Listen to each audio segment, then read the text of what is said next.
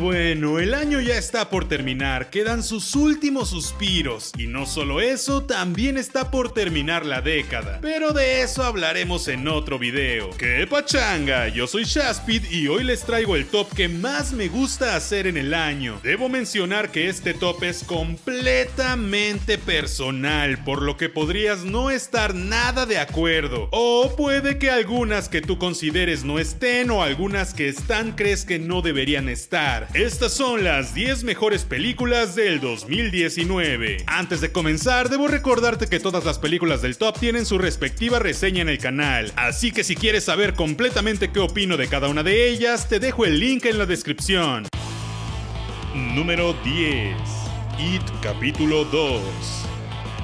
Sí, sí, sí, tiene muchos errores, no es la mejor película del mundo, no supera a su antecesora y puede que no te cause la sensación que quieres, pero tiene algo que en lo personal me atrae mucho. Ya dije en mi reseña sus puntos buenos y malos, pero algo que está muy clavado en mi memoria es la secuencia inicial de esta película, pues fue impactante, funcional y emocionante, además de estar basada en algo del libro que está basado en hechos reales. Aparte de eso, su cast del Club de los Perdedores en adultos me parece perfecto. Y aunque su tercer acto es sumamente débil, creo que merece un décimo lugar en este top. Número 9. Toy Story 4. Sí, yo soy de esos que prefiere Toy Story 3. Soy de los que cree que ese cierre fue súper perfecto y que una cuarta parte era sumamente innecesaria y forzada. Pero más allá de eso, creo que lograron llevar un poquito más lejos lo que la saga misma había planteado. Dejaron un par de dudas en el aire que por ser Pixar dudo que alguna vez resuelvan, pues son temas existenciales y además nos emocionaron una vez más con sus movimientos de trama que tuercen un poco el alma al verlos. Puede que me quede con la tercera parte, pero creo que Toy Story 4 fue sumamente divertida, extremadamente bien hecha en aspectos visuales y cumple con su objetivo completamente. Número 8. Klaus. La historia de la Navidad jamás contada. Por fin sabemos qué onda y el porqué de que Santa Claus exista. Nada que lo creó una malvada corporación de refrescos ni nada de otras cosas que hayas escuchado. Esta es la mejor historia sobre el origen de Santa que existe. Más allá de ser una muy buena película navideña, es una gran animación con un enorme corazón en su guion. Hace mucho que no veía una película en animación 2D que me llegara tanto y que me hiciera sentir que tengo 8 años de nuevo. Simplemente de lo mejor del año y excelente para ser la primera película animada de Netflix. Número 7. Fractured.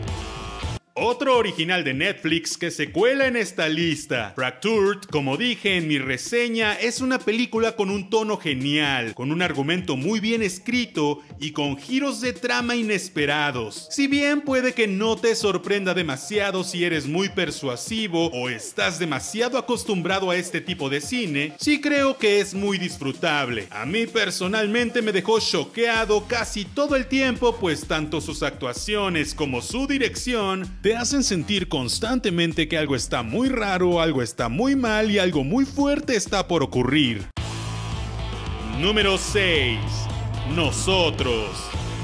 Jordan Peele ya nos había sorprendido con Get Out y fue de manera sorpresiva pues viene de hacer comedia en Saturday Night Live. Esta, al ser su segunda película, generó mucha expectativa. Para muchos consiguió sorprender de nuevo y para otros los defraudó esta vez. A mí al menos me gustó bastante la película. Si bien creo que Get Out es mucho mejor y sabe lanzar su mensaje de una forma más funcional, creo que el estilo que tiene Jordan Es brutal y va que vuela para convertirse en un gran director consagrado. Nosotros nos perturba, nos da mensajes cruzados y confusos, pero no me puedes negar que las sensaciones que causa son geniales.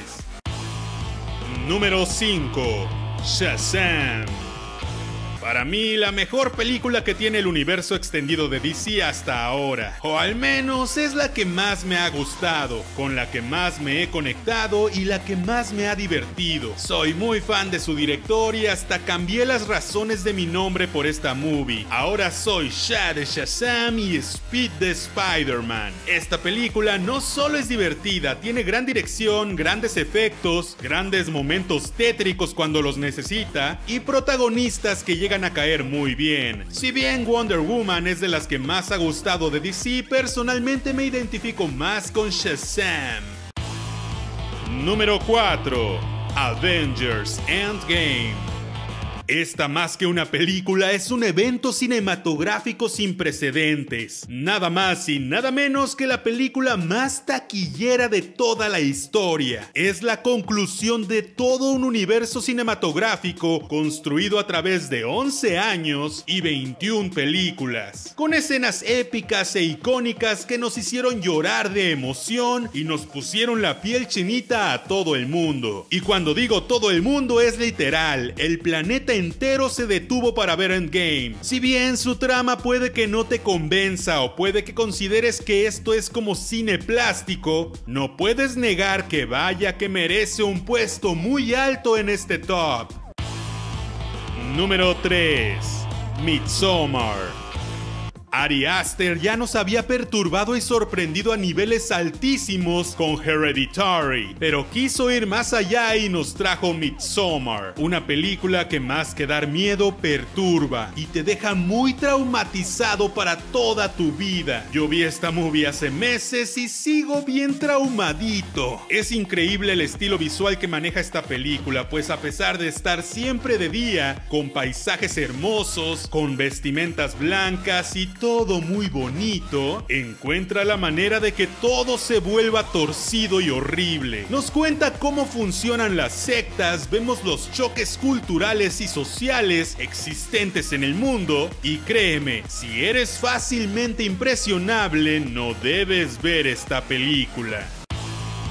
Número 2. Parásitos.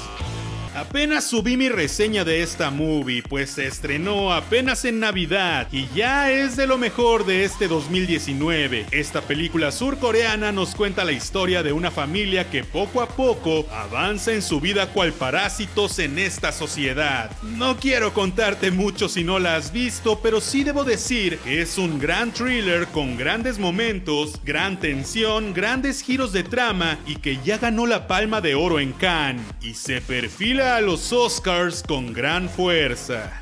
Antes de llegar al número uno, he aquí algunas menciones honoríficas que si no están en el top es porque aún no les hago reseña o porque no encajan con el estilo del canal. El irlandés. Martin Scorsese es uno de los más grandes directores del mundo. Nos ha traído grandes historias muy bien dirigidas y esta vez nos trae una película para Netflix con grandes personas con las que ya ha trabajado. Y vaya que es una película increíble. Once Upon a Time in Hollywood. Tarantino mostrando que sabe hacer cine aunque nunca haya estudiado cine. Ese siempre será su sello y nos trae por fin juntos a los galanes de los 90, Brad Pitt y Leonardo DiCaprio, para una historia que te volverá loco, más si amas el cine. A Marriage Story. Black Widow y Kylo Ren se casan y luego se divorcian. Siempre hacen falta este tipo de películas de desamor en el mundo y esta vez vino de la mano de Netflix. Dolor y Gloria, la película más personal de Pedro Almodóvar,